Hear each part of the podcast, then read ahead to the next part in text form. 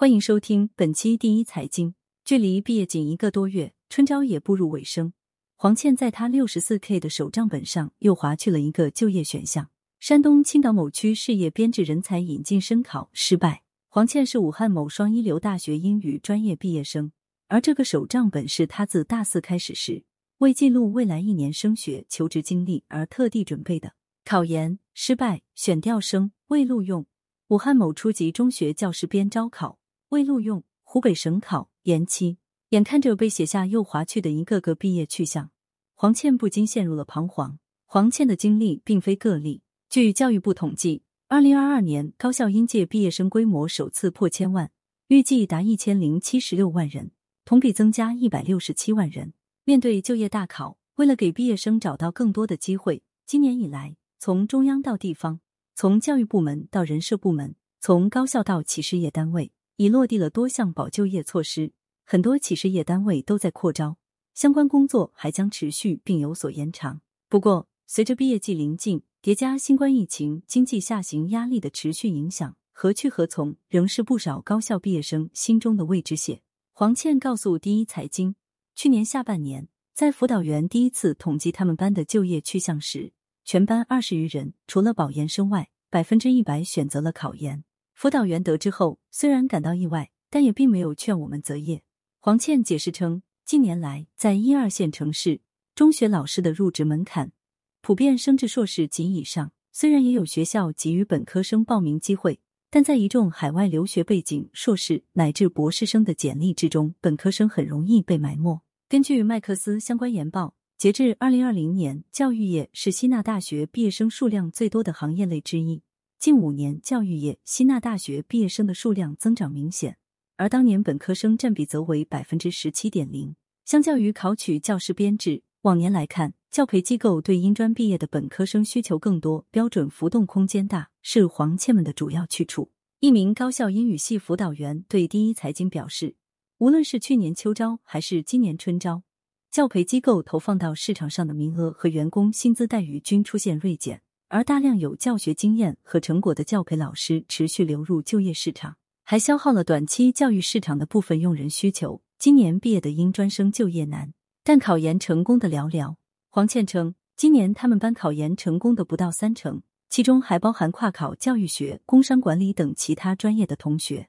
根据教育部统计。二零二二年全国硕士研究生招生考试报考人数为四百五十七万，比上一年增长了八十五万人，增长率达百分之二十三，为中国研究生全国统一考试以来增长率最高的一次。另据新东方四月发布的二三考研年度报告，二零二二年研究生招生总人数预计将达一百二十万左右，录取率预计为百分之二十六点三。换言之，今年考研落榜的人数预计有三百三十七万人。由于考研和国考秋招时间相近，而湖北省原定的省考时间为三月，即考研结果公布的月份，黄倩一下子错过了许多备考、找工作的好时机。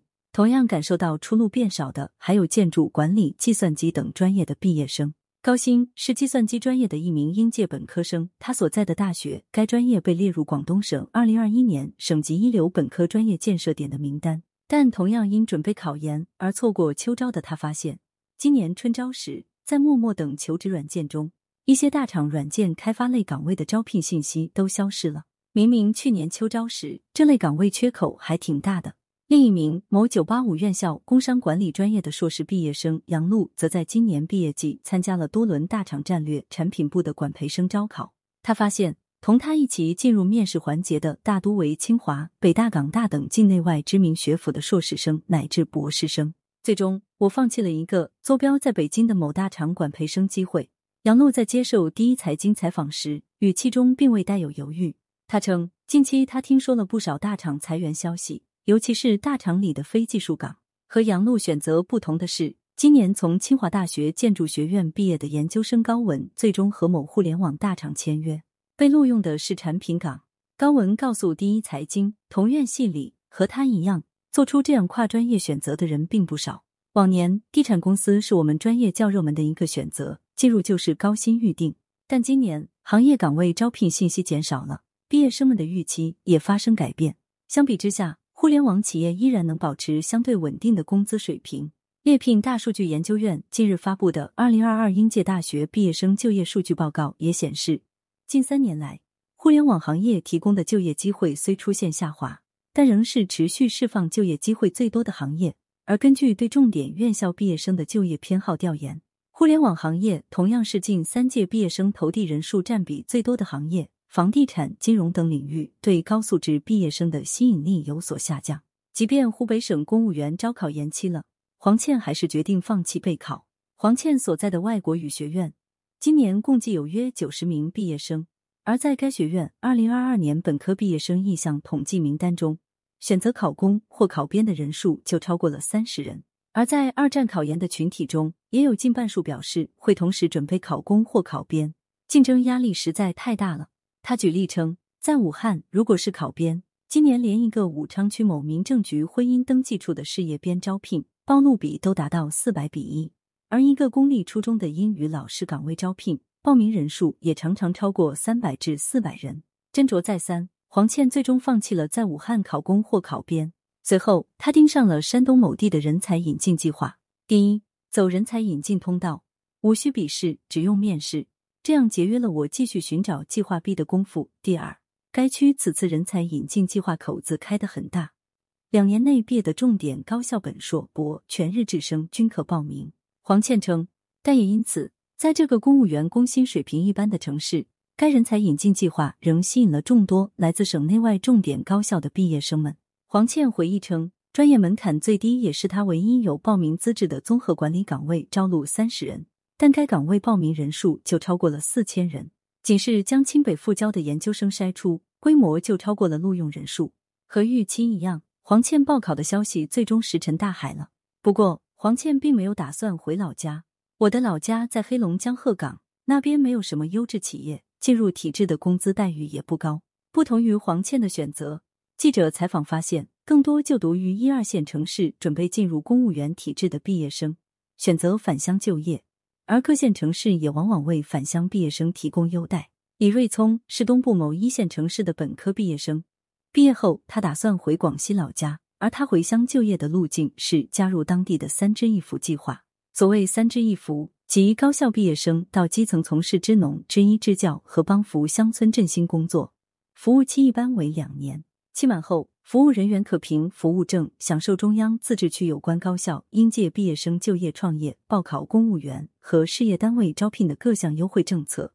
此外，继续深造也可享研究生招考加分政策。一方面，今年就业形势不好，而我还没有形成较为清晰的职业规划；另一方面，这个针对毕业生的基层服务岗位，既可以让我实现生活自己，又能在日后求职中增添一个优势。总体而言，我对这份工作是满意的。李瑞聪称，用好基层就业空间。五月十三日，在二零二二届高校毕业生就业工作视频座谈会上，教育部部长怀进鹏再次强调，要压榨推进。用足用好各类政策性岗位。然而，面对更加充实的基层岗位，相关用人市场的竞争却愈发激烈。其中，招聘门槛较高、发展前景较好的选调生招考尤是如此。一名湖北荆州的基层工作人员告诉第一财经，自新冠疫情爆发以来，这两年市里累计释放的选调生编制名额较之以往更多，但岗位竞争却有增无减。对于省内高校毕业有留鄂计划的毕业生，选调生无疑是一个有发展前景和晋升空间的岗位。随着选调生招考持续扩编，该名基层工作人员提出了隐忧。前两天，我们人社厅的领导还曾在一次会议上提及，这两年是考编的黄金期。武汉疫情爆发的当年，选调生连续招了两轮，今年因为经济形势，为了解决社会就业问题，又进行扩编。如今，体制内的编制已经应拿尽拿，家底都掏空了。之后几年，编制名额可能会出现明显减少，企业不急，毕业生不急，老师却急坏了。周贺是安徽某医科类大学就业指导中心主任，他告诉第一财经，相较于其他行业，医学专业今年整体就业形势较为稳定，全校本科生就业率预计在百分之四十八左右，但毕业生群体存在慢就业倾向。慢就业就是学生就业主动性差。周贺解释称。医科院校学生在经过五年本科学习后，就业期望值本身就相对较高，加之这两年医学专业市场需求量大，部分学生会产生待价而沽的心态。此外，疫情影响下，北上广深等城市的企业医院来晚进行线下招聘的数量减少了，供需难以及时对接，也是造成慢就业的原因之一。为了给毕业生开拓更多市场化的就业机会，早在三月九日，教育部就印发了关于开展全国高校书记校长房企拓岗促就业专项行动的通知。该专项行动旨在鼓励高校加强与企业的信息交流，做好走出去请进来促对接的相关工作。与这些由学校访出来的岗位相比，周贺称，学校通过搭建云招聘平台，让企业和毕业生进行自主选择，最终达成双向就业协议的可能性更高。但这也仅仅是个折中选择，很多行业资深企业还不太信服这种招聘方式。故此，今年就医学专业而言。很多知名企业在本省内招聘毕业生的规模更大，频次更高。周贺称，再过一周，学校电子离校系统就正式开放了。看着手账本飞页圈红的毕业日子逐渐临近，黄倩找工作的心态从最初的焦虑变得佛系起来。也不是说没就业机会，我目前至少拿到了一份录用，是一家建筑类国企的管理岗，但因为需要去佛山的项目工地待两年，可能不太适合女孩子。黄倩称，之后的半个多月里，如果没有收到更合适的录用了，她就只能先硬着头皮上岗。至于来年要不要二战考研，亦或换一份工作，黄倩表示，她也说不准。